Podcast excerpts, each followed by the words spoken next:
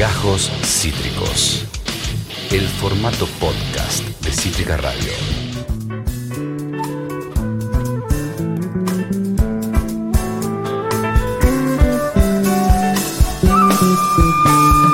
Es mi fiesta y yo lloro si quiero, lloro si quiero, lloro si quiero. Es mi fiesta y yo lloro si quiero, lloro si quiero, lloro si quiero. Muy buenas tardes a todas, todos y todes y sean bienvenidos a Carece de Sentido, este bello programa que conduzco con mi compañerita Almen. ¿Cómo estás, Almen? Muy bien, muy contenta por el programa que tenemos eh, en el día de hoy. Está raro el día. No Está sé raro. cómo están en sus casas o de dónde nos estén mirando, pero está raro el día y estoy como consternada por eso. Porque yo salí eh, en musculosa, muy confiada por el- la Pachamama. Ujú. Y no, no era tanto por ahí, me parece, ¿no? No sé si hay que confiar tanto en la Pachamama. Como que, o sea, sí. No sé, es polémico decirlo así, porque ah, es como, yo le entrego todo, todo mi, mi saber, mi, mi, mi vida, todo. Claro. Confío. Eh, yo ayer anduve sin busito, sin nada. Hoy pintó buzo porque hacía frío y ya estoy resfriada. O sea, estoy totalmente resfriada. Mal ahí, Es amiga. uno de mis peores programas. Para no, en, la anterior, o sea, Mili está como, la está pasando mal en estos últimos programas. El- el- ¿Qué te los había programas pasado? pasaron. ¿Qué te había pasado en el programa anterior? Porque era muy... Estaba mal Yo en un del momento hígado. estaba muy preocupada por, por, por eso. Muerto por dentro. Porque claro, en un momento la miró y estaba tipo, Pálida. amiga, amiga. Y yo no sabía qué decirle porque era como, no tengo ibuprofeno. Claro. No, es que me pasa que el hígado me pega re fuerte. Yo siento que tengo 35 años. Siempre eh, sentís en el cuerpo Igual. de una persona de 18. Aunque a veces el cuerpo también me traiciona, ¿viste? Como que yo quiero pensar que solo la cabeza, pero el cuerpo me dice, no, mami, tenés 35 años. Claro, Eh, eh, es fuerte, fuerte. es muy fuerte. Contale Sí. a la gente que tenemos para el programa de hoy. ¿Qué vamos a hablar hoy? Bueno, un montón de cosas, como siempre, todas muy divertidas. Vamos a empezar con Ahora en serio, que es nuestra sección de noticias un poco, un poco más relevantes que las que hacemos en eh, idioma absurdo. Como que son noticias, bueno, que de alguna manera te, te importan, un poquito más. Sí, son noticias que van por fuera de lo que sería eh, idioma absurdo, que como sabemos son las noti- la- las noticias más falopa que podemos encontrar. Eh, y esto va más por fuera, como de ese margen, digamos. Va Claro. más por, por, por lo serio, si podríamos decirlo. Sea, hay algo serio que se pueda... Si hay algo serio en este programa es esta sección. Dudamos. Pero sí, un poco sí. Sí. Lo intentamos, digamos. Lo intentamos con todas nuestras fuerzas, no siempre nos sale. Después vamos a ir con Soñar con OVNIs, que es nuestra sección en la que eh, hablamos de teorías falopa, teorías eh, que no siempre son tan como irreales, algunas parecen un poco con más argumentación que otras. Yo quiero verlo esto, porque no estoy muy segura de qué, Sí. trajiste, amiga. no así tenés que- idea de lo que traje y a mí me encanta el suspenso, así que lo vamos a dejar así. Eh, recuerden que en esta sección tratamos de argumentar porque nos parecen eh, correctas o incorrectas estas teorías y vos en el chat o en nuestro Instagram que es carecedesentido.fm eh, nos podés decir, che, no, la verdad me parece re falopa porque tun o me parece re en serio porque tun. Entonces, eh, bueno, esa es la sección que tenemos en el segundo bloque. Y después estamos con Refulero. Ajá. Que Refulero es eh, esta sección en la que la- decimos cosas que la sociedad, no sé si aprueba o que medio que tiene normalizadas, como Sí, a la sociedad medio- no le importa. No, no lo cuestionan lo suficiente como nos gustaría a Claro, nosotros. a nosotras nos gustaría que se haga una marcha por cada cosa que, que odiamos, porque nos parece... Amerita. Nos parece que amerita. Ajá. Pero bueno, la sociedad dice como, "Ah, la verdad tampoco para tanto. Ahora en serio, ahora en serio. En Carece de Sentido.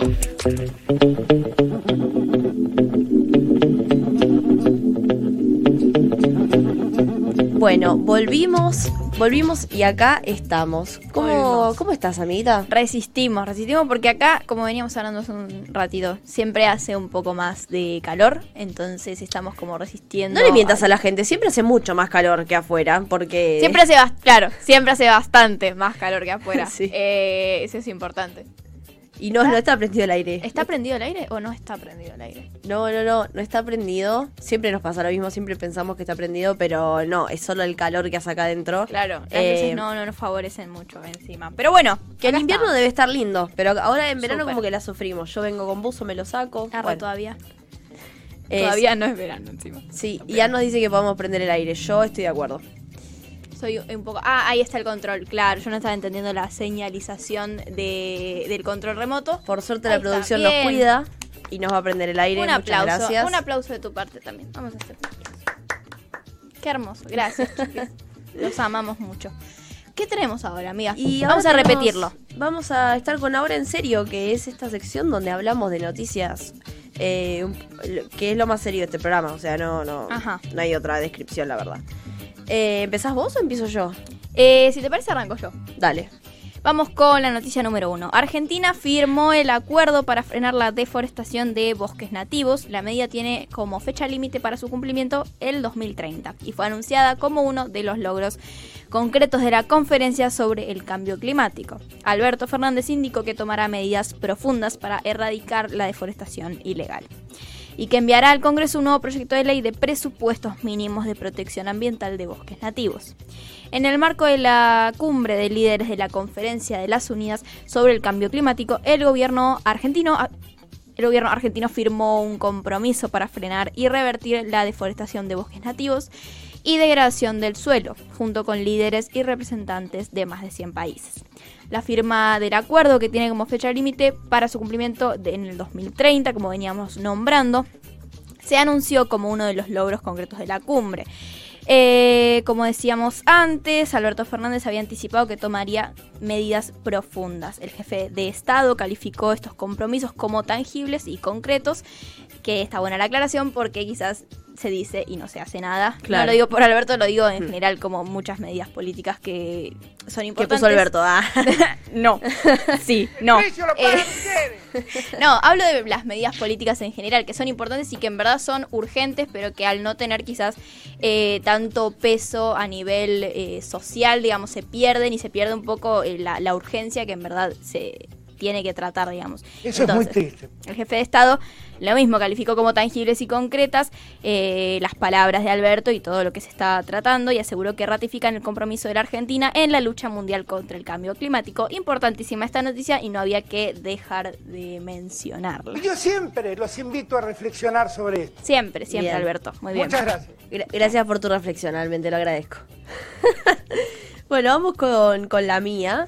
Eh, un ginecólogo malasio ha creado lo que según él es el primer preservativo unisex del mundo. What the fuck? Muy linda esta noticia. Muy tremendo. Puede ser usado por mujeres o por hombres y está fabricado con un material de calidad médica que suele utilizarse como apósito para lesiones y heridas.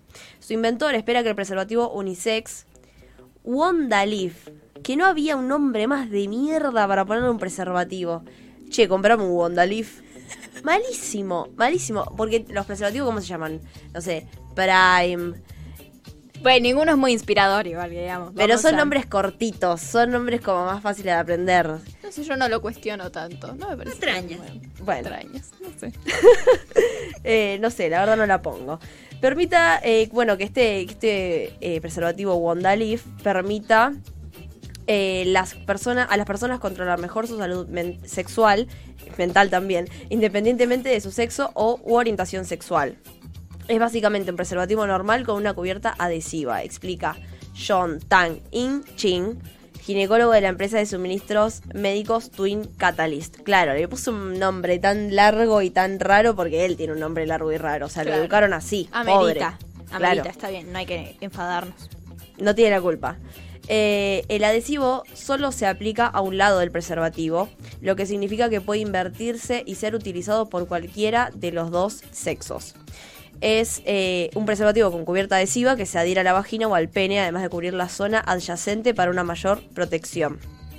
Cada caja de Wondalif contiene dos preservativos y cuesta 3,60 dólares, el precio promedio de una caja de preservativos en Malasia, que andás a ver Andá a saber, ¿no? ¿Cómo, a- cómo sacaron esa data? No tengo idea. Tang fabrica los preservativos con poliuretano, un material utilizado en los vendajes transparentes para heridas que es fino y flexible, pero fuerte e impermeable. Ah, se va poniendo cada vez más kiki kiki. Podría ser una campera, esa descripción la verdad podría ser un- cualquier cosa.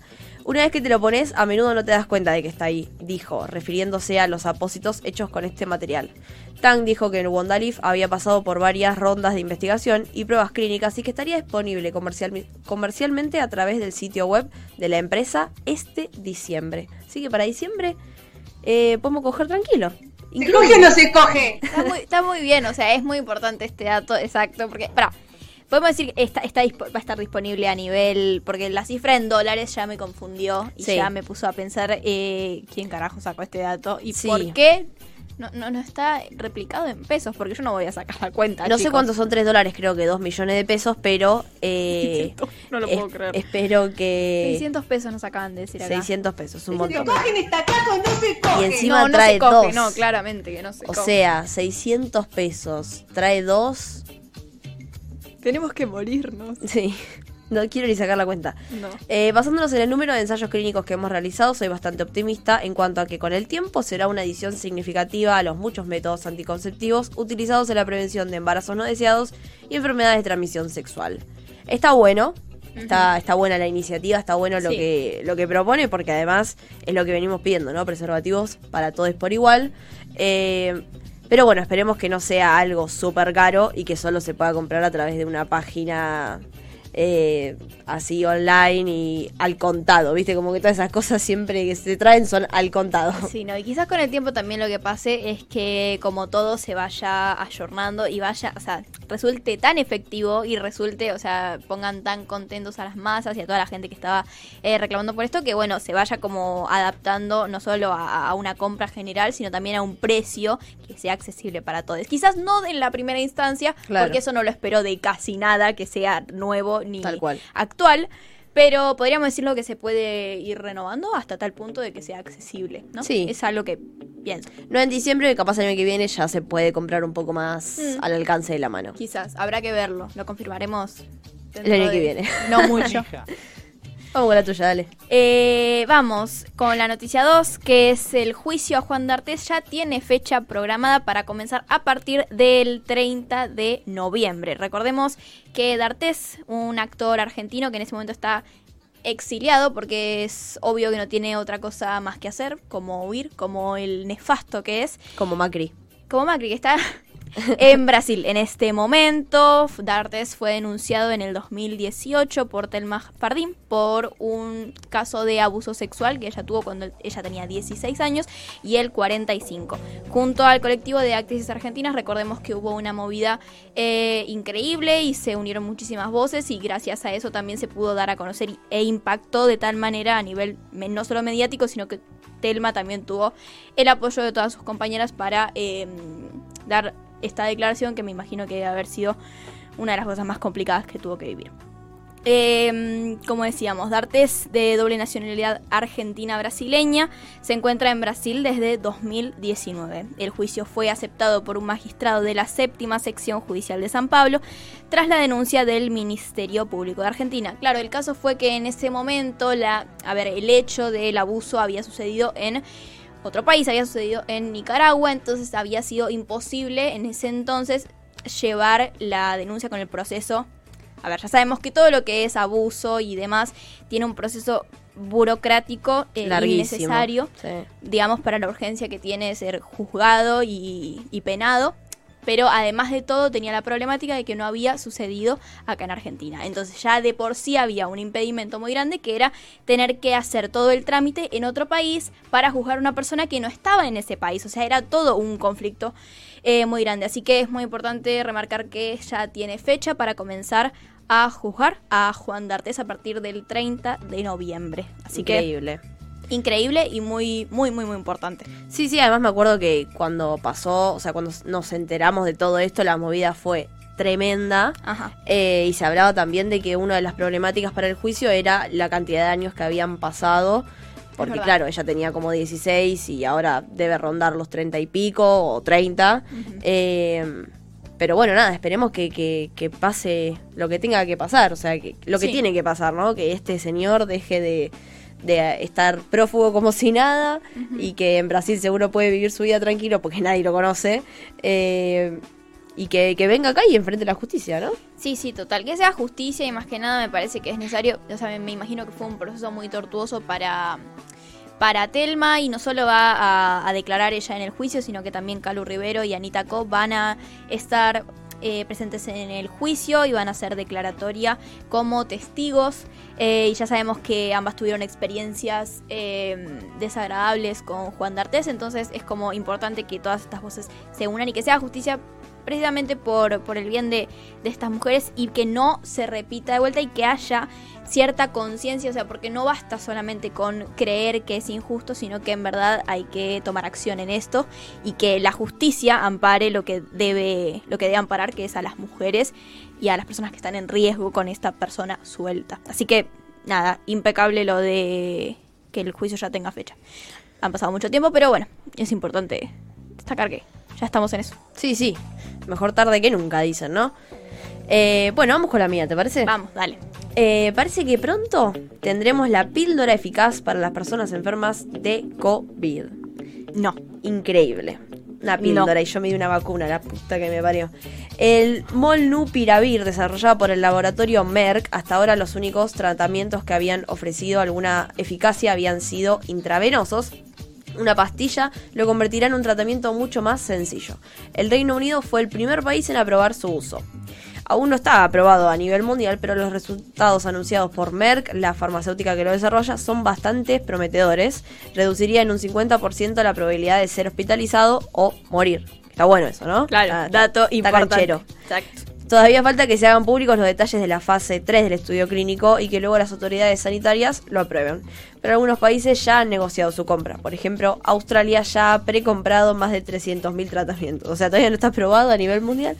Pero Australia ya compró un millón de pastillas. Saram. Lo, lo han probado con gente que ya estaba vacunada. Eh, el tema es que no, el ensayo se hizo con gente sin vacunar, así era más claro si este nuevo medicamento tenía efecto o no.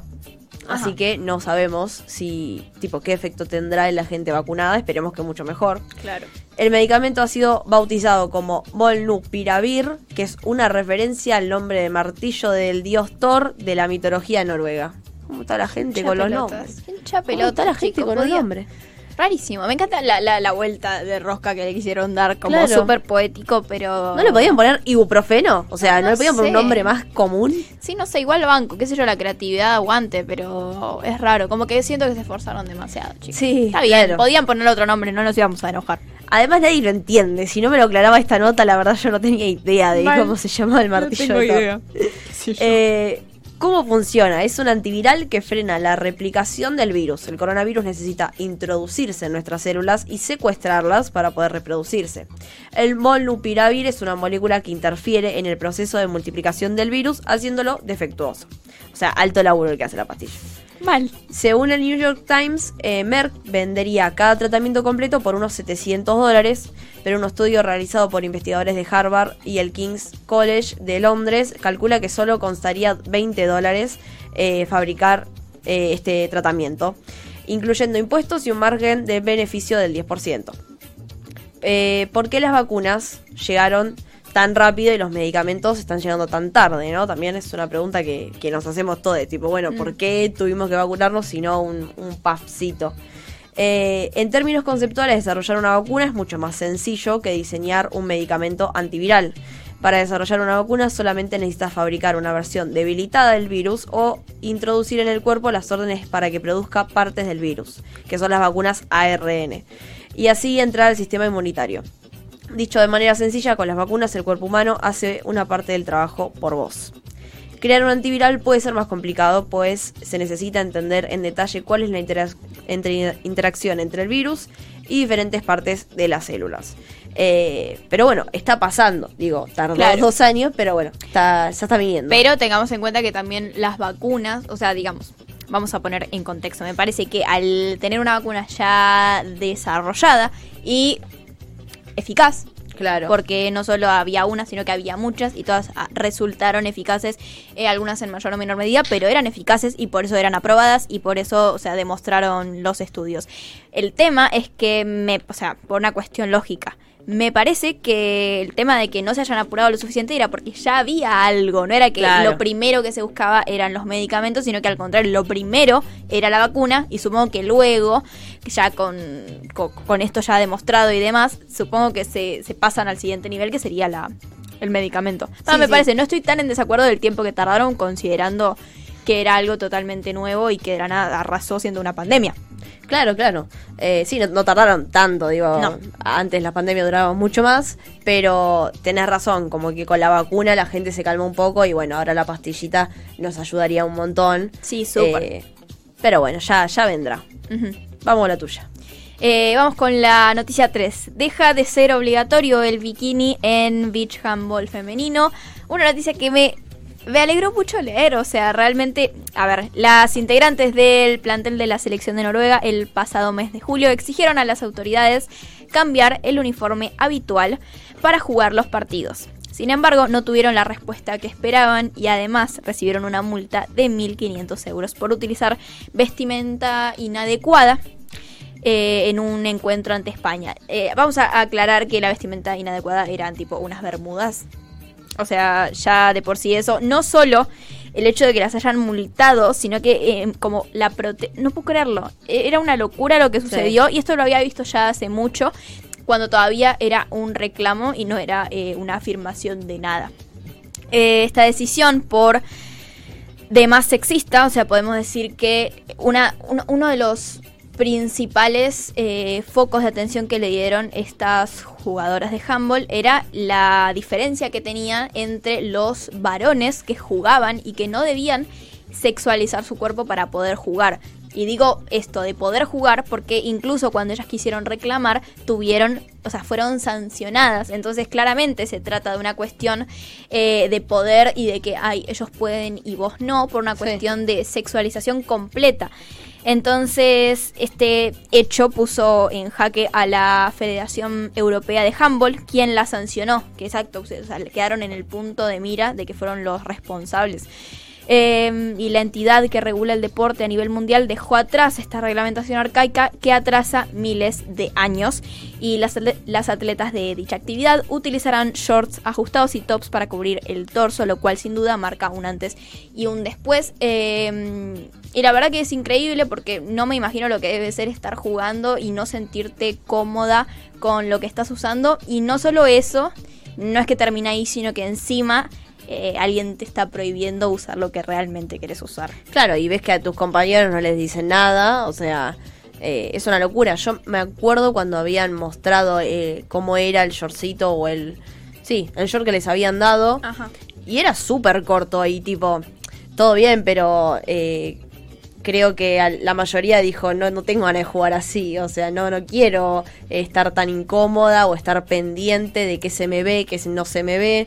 Eh, una bermuda me parecería, sí, la, la opción más, más fácil y, y más como equitativa, ¿no? Sí, total. Y además ya esto no solo que es una decisión de alguien externo, sino que es algo que las mismas jugadoras estaban reclamando. Claro. Y no, no se entiende el por qué eh, no quisieran hacer un eh, vestuario igual. Pero Claro. bueno, es una cuestión completamente machista que siempre ha sucedido, digamos, lo mismo en los colegios. Y... Te iba a decir, es igual a lo que nos pasó en el ENSPA con el tema de las polleras y las bermudas. Sí, chicos, la verdad que esto sigue sucediendo alrededor de todo el mundo. Así que nada, una locura que se haya aprobado y muy bien por estas jugadoras, porque yo no juego handball, pero estas muchachas probablemente estén muy felices y es una un logro, podríamos decir, histórico. Tal cual. Eh, bueno, Elon Musk, que es la persona más rica del mundo, según Forbes, hace poco salió eh, los puestos. Ajá. Elon le ganó a Jeff Bezos, el dueño de Amazon.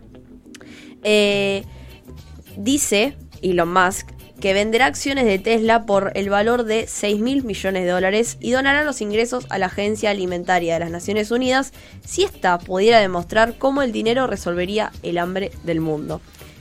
Esto lo había visto, lo había visto. Sí. Estaba esperando que lo digas, porque... Porque amo a Elon Musk. O sea, es mi millonario favorito. Yo tengo una no obsesión. tengo, no tengo un millonario favorito, Yo tengo pero una bueno. obsesión con los millonarios. Yo no, en- no entiendo cómo llegaron ahí, por qué, eh, pero los, los adoro.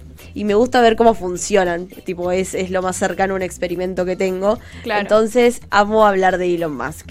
Eh, su declaración se produjo después de que el director ejecutivo del Programa Mundial de Alimentos de la ONU desafiara a Musk, al fundador de Amazon, y a otros multimillonarios en una entrevista en la CNN la semana pasada, pidiéndoles que dieran un paso adelante de una sola vez para ayudar a acabar con el hambre. En la entrevista, Beasley, que es el director este, dijo que los multimillonarios podrían dar 6 mil millones de dólares para ayudar a 48 millones de personas que literalmente van a morir si no llegamos a ellos. No es tan complicado, dijo. Un poco tiene razón, pero bueno, no sé si le diría eso a Elon Musk. Tipo, no es tan complicado que me des tu plata. Viste que los millonarios nunca quieren dar un peso. No, claro, sí, nos sucedió lo mismo acá no hace tantos meses, no vamos a nombrarlo, pero lo vamos a nombrar igual. El Había que impuesto- nombrarlo. El impuesto a la riqueza, chicos, o sea, es muy... A ver, la gente cree que es muy sencillo quitarle plata a los millonarios, pero no es así, no la quieren largar. Es que si te lo- el- no, no puedo creerlo, eh. si Es eres un nada. patrimonio tan grande, ¿cómo no va...? Bueno, eso, no nos vamos a meter ahí porque es muy complejo. Seguí, amiga. No, no, igual tengo una cifra. Creo que era como el 0,36% de lo que gana Jeff Bezos de, su patrimonio.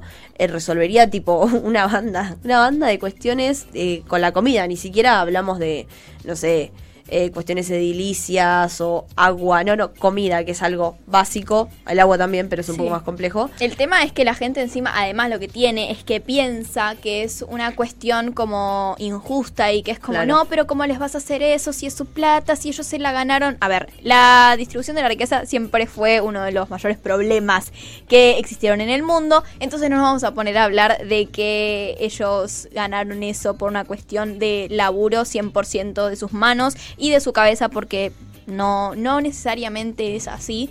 Eh, así que nada, me parece na- bastante nefasto. Sí, además me parece algo lógico, como bueno, ellos hicieron la plata a través de la gente, porque digo, el creador de Amazon no es que la plata la sacó del bolsillo, sino que la gente fue haciéndolo millonario. Claro. Me parece algo lindo que sea como eh, una retribución un poco, ¿no? Sí. Exacto. Está eh, mi queridísima amiga Valentina. No sé si me estás escuchando, amiga, pero te amo y gracias por venir. Eh, viene de Gleu. No sé si venís. de- Sí. No, no viene de Gleu. Bueno, perdón. Hola, Valen, te queremos. Viene de muy lejos, así que acaba de llegar. Eh, Bueno, bueno, dale, amiga. vamos con la tuya. Vamos con la mía, Sí. listo, para cerrar porque ya nos estamos quedando sin tiempo, pero eh, la última noticia de este bloque que está buenísimo es que la reta tendrá que explicar en dónde están las 54 escuelas que dice haber construido, me parece fantástico. Amo esta noticia. La cámara en lo... Sí, sí, te, te iba a decir, le pondría un mapa y le diría, a ver, a ver dónde está la secuencia. Dale, márcamelas con la mano. Haceles un circulito con un lápiz, por favor. Por favor, la reta, que estoy- Horacio, dale, vení para acá. Eh, la Cámara en lo Contencioso Administrativo Federal porteña ratificó un fallo que le ordena al gobierno de la ciudad garantizar el acceso a la educación primaria y secundaria. Recordemos el problema enorme que está eh, rondando por la ciudad de Buenos Aires con la falta de vacantes que hay para les pibes. Así que nada, dato muy importante porque, exacto, él a partir de, esa, de ese reclamo eh, tiene que aclarar todo esto, no solo porque Claro. es como inconcebible la idea de que no haya vacantes y haya 54 escuelas que nadie tiene mucha idea de dónde están. Eh, tiene que informar cuáles son las 54 escuelas que dice haber construido y publicar en su página web toda la información relativa a la cantidad de vacantes disponibles por distrito escolar actualizada en tiempo real. Eh, detallando si se trata de obra nueva, de mantenimiento, de ampliación, de mudanza, fecha de inicio y finalización, tipo de nivel del centro educativo, cantidad de vacantes que ofrece, domicilio y distrito escolar al que pertenece, porque ellos son tan pillos que son capaces de decir, sí, obvio, te hago re un... ¿Se acuerdan eso que salió el hilo de Twitter del el espacio verde que la reta había había marcado como espacio verde y era un afuera un estacionamiento de un Walmart? hay más espacio verde en un monoambiente que en ese en una maceta, Sí. boludo. Es una cosa. Yo cuando lo vi dije, no puede ser. Este es el pro. Esto, Sí. esto es cambiemos. Es que yo agarraría a todas las personas del PRO y les pondría un mapa para muchas cosas. Por ejemplo, la reta con lo de las escuelas. A Macri le daría un mapa mundial y le diría dónde está la plata, en qué cuenta offshore tenés la plata de la deuda. Y así con todos. Yo le diría que marque las provincias, tipo primero. Marcame Sí. las provincias. ¿Qué onda? ¿Terminaste la secundaria? Estaría buenísimo saber eso. Eh, esta noticia me pareció fascinante. Así que, Horacio, es tu momento de caer. No sé si de caer porque estamos muy lejos de Horacio, te estamos declarando la guerra en este momento. Pero eh, es tu momento de dar un poquito, un, así de declaraciones. Ya Tal estamos. cual. Eh, bueno, vamos a terminar con esto, por favor, porque ya, ya estamos para un temita, me parece. Ajá. Viernes carece de sentido con Mili y Almen.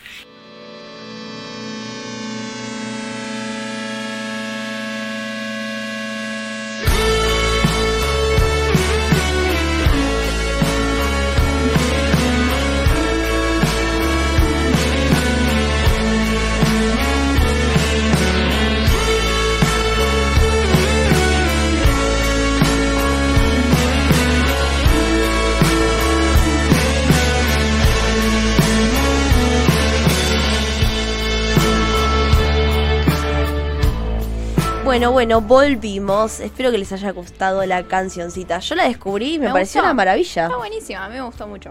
Cortita, eso sí, te deja con ganas de más. Yo a veces me la pongo un poco en loop. ¿Viste que es medio de loco hacer eso? Como No escuchar. con- no considero que sea de loco, yo banco. yo Ah, hago lo ¿no? mismo. No me Yo- considero loca. O capaz sí, ¿entendés? Claro. Pero no, no es tanto por ahí. Como que yo me considero loca, pero lo hago. Tipo, una canción que me gusta mucho, cuando la termino de escuchar la vuelvo a poner, boluda. Y esta como dura tres, dos minutos y medio, la pongo pero en loop constante. Tipo, ¿sentís que es como eh, esto de que no la disfrutaste lo suficiente? Tal cual. Como Es, que es hermoso esa definición. Es Sí. tipo, no la disfruté lo suficiente, dame más. Necesito como cuatro horas de esto. Tal cual. seguidos. Pero llega un momento que Sofi me dice como, bueno, dale, boludo, acabé de poner esta canción. O sea, deja de escuchar mamá mía. Eh, bueno, vamos con... gracias, gracias. Agradezco esta, este reconocimiento de que la canción está buenísima. Nos quieren mucho del otro lado, ya sabes. Tal Los cual. amamos. Bueno, vamos con Soñar con ovnis, ¿no? Esta columna, eh, sección, lo que sea, que hablamos de teorías. Vos en el chat nos podés dejar tu comentario, qué te parece la teoría, estás de acuerdo o no estás de acuerdo. Argumenta, argumentanos. También nos podés escribir a nuestro Instagram, que es carece de sentido. Punto FM. Me gusta, me gusta cuando lo decimos coordinadas, amiga. Ay, sí, para lo podemos decir a la cuenta de tres, por favor. Dale. Tres, dos, uno. Carece de sentido punto FM. Ay, Qué me hermoso. encanta, por es como favor. que sonamos que nos preparamos, pero no, venimos acá a las corridas, no está. Eh, pará, puedo decir el WhatsApp porque nunca lo decimos. Dale, decí WhatsApp. Nunca lo decimos y nos pueden mandar también mensajes al WhatsApp. Quizás es como un poco más fácil porque, nada, eh, sé que están todo el tiempo en WhatsApp porque yo también lo estoy. El WhatsApp de la radio es 11 56 65 56 27. Lo voy a repetir de vuelta. Dale. Con todo mi. Para, para. ¿cómo, ¿cómo es el WhatsApp?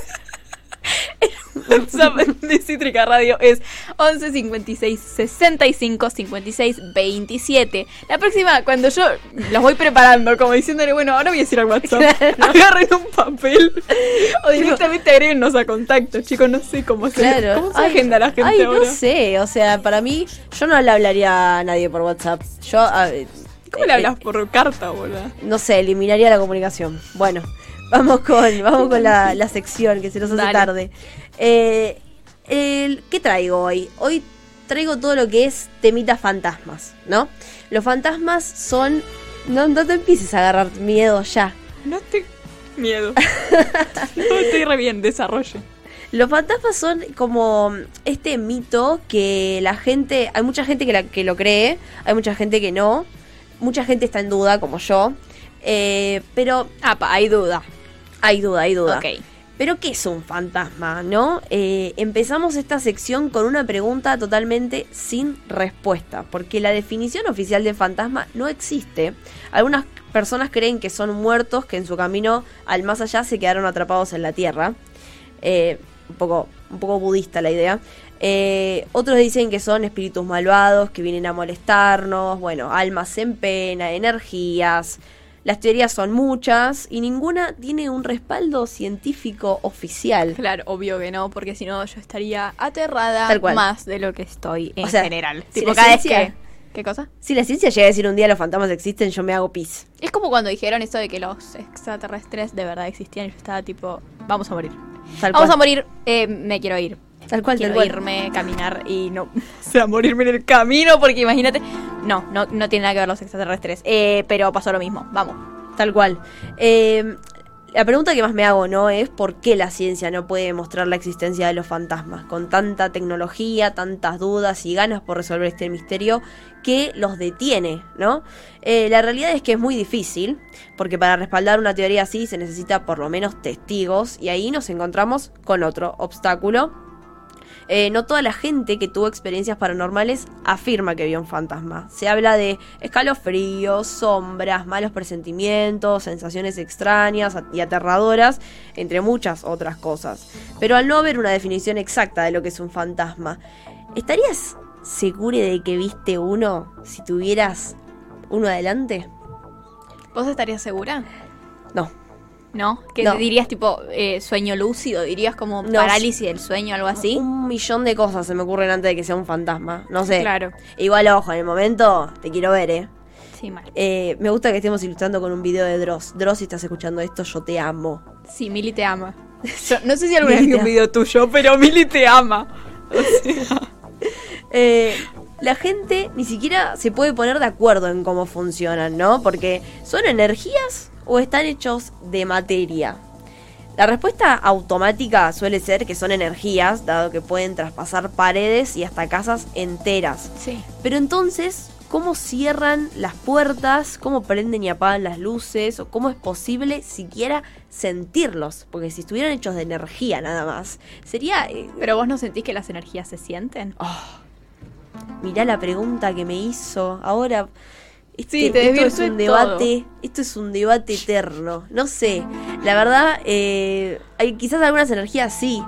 No creo que la de los fantasmas. Pero es re fuerte la energía de los fantasmas. Imagínate, re, os- re oscura. Bueno, Eh, es que quería preguntar eso, perdón. no, que no le voy a volver a preguntar nada. Persona que cree en los fantasmas, persona que cree en que la falopa. Eh, bueno, esto. Estamos hablando de seres, de entes que apagan y prenden alguna especie de poder para agarrar. Tipo, prendo el poder, agarro el mate, Prendo apago el poder, Qué hermoso. pa- traspaso la mesa. Eh, ni siquiera Marvel se animó a tanto, la verdad. Es, es demasiado. Eh, para los eventos paranormales pueden haber muchas explicaciones científicas. Y ya sé que estás pensando que soy una escéptica ridícula. No, no sé si pienso eso. Pero por ejemplo, hay varios estudios hechos en 2003 que demuestran que sonidistas expuestos a muchas frecuencias de infrasonido, o sea, sonidos que están como por debajo de nuestro rango de audición, eh, les provocaron malestar, sensaciones raras e inexplicables. Y esto es porque nuestro cerebro, al no ser capaz de explicar qué es eso, reacciona de una manera natural, con miedo.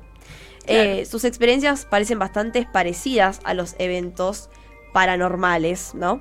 Eh, y ya sé que no sos un sonidista y seguro no estés expuesto a esa cantidad de sonido, pero en realidad hay muchas cosas que emiten ese tipo de frecuencia. Eh, por ejemplo, los volcanes, los terremotos, algunos animales y hasta los rayos. También cosas que hizo el humano, como los autos, las turbinas eólicas, altavoces y hasta explosiones químicas. La verdad podría pasarme horas argumentando posibles explicaciones a cada una de las experiencias mal llamadas fantasmas. Pero en mi interior queda esta pequeña duda. ¿Será tan así? ¿Es tan fácil decir que el viento cerró la puerta? ¿O que esas voces que escuchaste a la noche eran del vecino? No sé, no sé, te la dejo picando. Yo por las dudas, a la noche dejo la luz prendida. Eso lo sabía. Vos, Almendrita, ¿qué pensás? Yo lo que creo firmemente es que me aterra la posibilidad de creer al 100%. Como en la mayoría de las cosas. Eh, me parece que es mucho más fácil negar ante cualquier al- algo que es inminente, que quizás eh, sea que la- la puerta, o sea, capaz no hay viento y decir que la, la puerta se cerró con el viento es mucho más fácil, aunque no haya viento. ¿Me explico? La cuestión es compleja y al no tener el eh, amparo de la ciencia ni ningún tipo de justificación científica, se me hace complicado eh, afirmar o negar. Claro. Entonces elijo creer. elijo creer. Si la ciencia dice que no sabe, yo elijo creer. Fue No. muy antivacuna lo que dije, no lo voy a volver a repetir. Nada, quédense con esa idea. No va a volver a pasar. Eh, no, o sea, a mí lo que me pasa es que creo que no son reales, creo que no existen, creo que, digo, eh, la ciencia no pudo demostrar que existan las almas, entonces, eh, no sé, como que no creo que sea así, pero mi mirá sí, sí. Y yo por las dudas dejo las cosas como tienen que estar, ¿viste? No sé, no pongo espejos adelante de la puerta. Eso ya tiene que ver con el Feng Shui más que con un montón. No, no. Los Bueno. espejos adelante de la puerta es un portal, chicos. No lo, nunca. Ay, eso no lo sabía. Tipo, Y- yo pensé que era lo de la cama nada más, que era como que te perturba el sueño. No, no, no. Los espejos adelante de la puerta. Creo que adelante de la cama también son peligrosos, pero adelante de la puerta no se ponen. Ay, mierda, yo. Y yo dejo la luz prendida a la noche. O sea, y por las dudas, viste, las sillas las tenés que cerrar. O sea, a ver, no creo que existan, pero me da tanto miedo la posibilidad de que Claro, pará, o sea, Billy viene abanderada y que no cree y de golpe, o Y sea, bueno. duerme, duerme con la luz prendida. Y es Podemos que la, la gente está llena de contradicciones. No creo que existan, pero por las dudas me da tanto miedo que lo hago igual. Tremendo. bueno, los dejamos reflexionando, no sé. ¿Qué opinan? A ver. Que alguien Opinen. me dé un testimonio que no sea el mío, que estoy menos segura, que no sé. y Que... yo también, es como, la verdad, me, me gusta hablar de esto porque no, no sé qué pensar. Entonces, eh, bueno, opinen ustedes, háblenos al WhatsApp. Que cómo es, Almen, me lo repetís. Ay, la puta madre. No puedo creer que yo fui la encargada de decir el WhatsApp. Porque, Encima, bueno, cómo la enganché, nunca lo dije yo hasta ahora y no lo voy a ahora. decir jamás. No, no lo va a hacer. El WhatsApp es 11 56 65 56 27. Manden algo. Manga de gorras. Vayan, por favor. Manden algo o nos pueden hablar por Twitch Ajá. eh, en el chat o nos pueden hablar al Instagram, que no lo vamos, mentira. Es carece de sentido. Punto FM. Eh, háblenos, díganos qué les parece, creen en fantasmas, no creen en fantasmas. Ajá, ¿Cuáles vayan. son sus rituales, no? Porque sí, interesante, me esto, interesa. como yo dejo la luz prendida a la noche, ¿cuáles son tus rituales por, por si las moscas? Claro. Refulero. Es nasty. Encarece de sentido.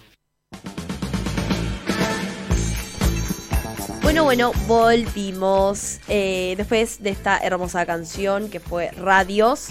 Vamos con una de nuestras secciones favoritas, por no decir la favorita, Sí, por Eh, excelencia. ¿qué es? Tal cual, que es Refulero, esta sección en la que hablamos de cosas que a nosotras nos parece que deberían hacer protestas todos los días para que dejen de existir, pero la sociedad dice, ¿para qué te calentás, amiga? No es para tanto. Y eso lo único que hace es enojarnos cada vez más. Sí, es, eh, todo, una- todo es una mierda, los odio. Tal cual. ¿Vamos con la tuya primero? Dale, arrancamos con esta recontra, recontra los puedo porque ya estamos por cerrar este programa del amor, pero vamos con un poquito de odio antes de cerrar todo por completo. Me gusta cerrar el programa con odio. Es hermoso y es como muy, eh, es nuestro momento de catarsis, como siempre hablamos. Eh, vamos con esta que es un poco polémica, pero las ollas cesen. Pensé que ibas a empezar con la otra, me la puta que te parió. No, No puedo creer que no le gusten las ollas con odio, boludo. odio puro y eh, del bueno. El bueno, bueno, bueno. Eh, no me gustan, me parecen. A ver, siento que. ¿Por qué vas a tener una olla que te- necesite tantos cuidados? Es una olla, no un pibe, no un bebé, no un perro, no es un perro. No Los perros no necesitan tanto cuidado como las ollas Cesen, Aymen. Claro. La puta madre. Sí, no, es verdad. Un poco de respeto a las ollas Un poco de respeto, no, un carajo. ¿entendés? Carajo, ¿qué voy a tener respeto por un, un- algo que necesita un cubierto específico que si no lo compras ahí es como si no existiese, es como si no sirviera. ¿Me explico? Porque eh, tiene esta cosa de que tiene que ser como, co- como, iPhone, todo tiene que ser original Sí. para que funcione y para que tenga un mínimo sentido, porque todo es capaz de rayarte las putas ollas. Sí, yo debo decir, mi mamá tiene toda una especie de ritual para guardar las ollas Essen, pero me parecen una compra carísima, pero a, como a largo plazo, como una casa, ¿entendés? La vas pagando. Claro, bueno. Y te dura toda la vida. Otra comparación. ¿Cómo, cómo vamos a comprar una olla Essen con una casa? O sea, ya eso de por sí es mucho. Es que las ollas Essen son lo mejor que le pasó a la humanidad. O sea, Yo podría decir, qué sé yo, los babasónicos, ¿entendés? Lo mejor que... No, no las no, ollas Essen. No, las ollas Essen son muy buenas, no se te pega nada. no sé. Mucho cuidado hay que tener. Mi mamá las guarda con la caja en la que vino. Bueno, Los Simpson. seguía pensando cosas mejores, basta. Bueno, es que hay muchas, hay muchas y me molesta la comparación. Eh, vamos con la tuya. Vamos con la mía. Eh, yo puse el liquid paper porque me parece. Esta es eh, una conversación que ya hemos tenido. Sí, ya hemos tenido esta conversación. Yo te expliqué por qué creo que el liquid paper es un invento totalmente al pedo. O sea, en vez de hacer un borrón blanco en la hoja, hace un borrón con tinta y seguí al lado. O sea, ¿para qué? Porque encima me pasa que, bueno, le escribís una oración, te equivocaste en una palabra, la borrás. Pero capaz, cuando la volvés a escribir, te quedó grande y te quedó tipo todo junto, o, o tengo como que ir para arriba, o... No, es mucho, eh, no está bueno. Queda horrible los tachados. Horrendo queda. No está bueno, ¿verdad? O sea, aceptalo. Porque. Hoy viniste a llevarme la contra.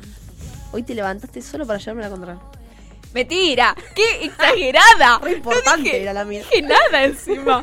Lo del liquid paper tiene justificación. Sí. Bueno, la cuestión es esa. A mí me parece que queda horrible el tachado. Ese No que no queda otra, no tengo liquid paper. Yo nunca tengo liquid paper, pero me gusta. Está bueno. ¿Qué A mí una vez una profesora de inglés me dijo, ¿para qué vas a hacer un borrón blanco si, hace- si puedes hacer un borrón de color tinta? Y me cambió la vida. Yo no llevo liquid paper. Amiga, si eso te cambia la vida, hay que empezar a replantearlos. Hay que replantearlos. Manchan todo, tiene razón. Siempre No, que. no, siempre tenés que esperar a que se seque, es una locura. Y bueno, que ponerlo. el si funcionamiento querés de las cosas a veces si es así, hay que esperar. No, si querés dar vuelta a la hoja tenés que esperar y tipo ya te perdiste, es una verga, es una verga, no me gusta. Malísimo. Bueno, Vamos con el mío. Eh, Refulero es Disney Channel, chicos. Refulero, boludo, no puede ser. No hay- a ver, vamos a empezar hablando de eh, mi persona, mi yo chiquita que creció con Disney Channel. Mm. ¿Qué pasa? Eh, es, es- es un canal y es eh, una franquicia que tiene como fin no solo cagarte la cabeza con ideas que después no vas a, primero no vas a usar nunca en tu vida. Hay aprendizajes que nunca, o sea, moralejas al final de una serie que nunca en la vida voy a aplicar. Son que tan de persona blanca, millonaria, que no, siento que no, no me sirven para nada. no me sirve para nada. Y además, lo que tiene es que siempre es lo mismo. O sea, vos te pones a analizar. Y yo cuando era chiquita decía, ay, aguante Disney Channel, lo mejor Mal. que me pasó. Cuando salió Disney más yo quería, o sea, salir a abrazar gente. De, de la locura que sentía por- la pandemia, Almen. cuando, cuando era chiquita, yo amaba Disney Channel, imagínense, pero lo repetitivo que es todo, la, o sea, Violeta se repitió más o menos cuatro veces, ¿entendés? No, no siendo Violeta, sino siendo Soy Luna, siendo Vía, siendo otro tipo de producciones que eran exactamente lo mismo y que cada vez baja la calidad y cada vez es más nefasto. Sí. No me gusta. Sí, a mí me pasa de que mis sobrinas miran esas cosas porque, claro, son chicas ahora. Entonces es como que yo le digo, yo veía lo mismo, pero con otras actrices. Como que. eh, siempre me pasa que comparo lo que miran ellas con lo que miraba yo. Y creo que con el tiempo, como que fue empeorando en vez de mejorar como el resto de la sociedad. Aguante Cartoon Network. Es el mensaje final y la bajada de línea. Tal cual. Bueno, eh, yo anoté la gente que dice las únicas cosas de las que no hablo y no tiene que hablar nadie es el fútbol, la religión y la política. Yo lo- siempre lo primero que pienso es ¿de qué hablas, papá? ¿De qué hablas? O Claro, sea, ¿qué cuando queda? te cruzas a alguien, ¿qué le decís? Cuando te juntás a cenar con tu familia, ¿de qué hablas? Che, no sabés cómo estuvo el clima esta semana. Tremendo. Se me voló la peluca, boludo. No sé lo que fue. ¿Cómo, ¿Cómo aumentó el precio de las zapatillas? No, por ejemplo, eso, eso ya es política. No puedes ni siquiera hablar de lo que aumenta las cosas. Es una locura. Yo creo que esa gente de verdad es muy infeliz para Sí. proponer semejante. Encima, lo peor es que no es que simplemente se prohíben a sí mismos, sino que prohíben a toda la mesa. Claro. Somos 25. ¿Cómo vas a proponer que no hable de política? Claro. Pero por cualquier cosa, porque como ya sabemos todo es político, todo lo vas a asociar con que no tengo que hablarlo. No es, Sí, además, ¿qué onda? ¿Me estás censurando? ¿Qué pasa si digo River? O sea, ¿qué me vas a hacer? Como, me Te van a parece... salir a correr. Claro, me parece que es como. Primero, no le digas a nadie lo que tiene que hablar y lo que no. Segundo, no sepa, o sea, replanteate un poco tu vida, si solo hablas de cosas que no, no tengan que ver con esos tres tópicos, te queda muy poco, muy poco tema para discutir. No, y además el, el tema de la fragilidad que tenés que no puedes ni aceptar. Mal. Ni siquiera que los demás quieran hablar de otras Tan cosas. frágil sos que tenés, porque ¿cuál es el argumento? Con estas tres cosas todo el mundo se pelea, o sea, tan frágil es tus, tus ideas y tu persona que eh, crees que si no coincidís con alguien en algo te vas a terminar peleando o va a terminar todas las puteadas, o sea, Almen acaba de decir que no le gusta las ollas Essen y yo no me levanté y me fui. Le dije, sos una boluda. Bueno, así funciona. Claro, así, funciona, la vida. El mundo y, o sea, es un poco complicado. Ella que, que le hubiera gustado irse, pero no Sí. lo hizo por una cuestión de respeto. ¿Por qué Pero están bueno, ustedes acá? sí, qué sé yo. Si no, en algún otro momento lo hubiera hecho. Eh, ¿Te parece que diga la última para cerrar, amiga? Dale. La gente que ocupa toda la calle cuando camina. Y encima camina lento. ¿Por qué? Es algo que siempre va de la mano. ¿Por qué? Porque la gente cuando va en banda, o sea, no es que... Siempre vas con amigos. Sí. Siempre vas con alguien, o sea, que con el que te estás cagando de risa probablemente. Porque para ir lento y encima ir como, como pegaditos del bracito, Claro, o tenés 80 años o eh, estás con tus amigos. o, en- o sea, estás contando un chisme y estás pegado, cor- Claro. decime todo lo que sabes. Eh, y me molesta mucho, porque, o sea, no puedo empujarlos, ¿entendés? No puedo decir, córrete. No, porque No les puedes pedir permiso porque están todos siempre como muy agarraditos o muy juntitos. Claro. Tenés que bajar la velocidad de tu caminata hasta que puedas encontrar un momento para pasarlos. Es casi una Mal. carrera de Fórmula 1. Sí, O no, les voy a, no les voy a gritar porque estudié ciudadanía y la, la chabona me dijo que hay reglas morales que no puedo romper. Y no lo yo voy a esa hacer. materia no la tuve nunca. Yo No lo- No, sí. Ah, Vamos al mismo colegio, Almen. Claro, yo dije, claro, te zafaste, fuerte.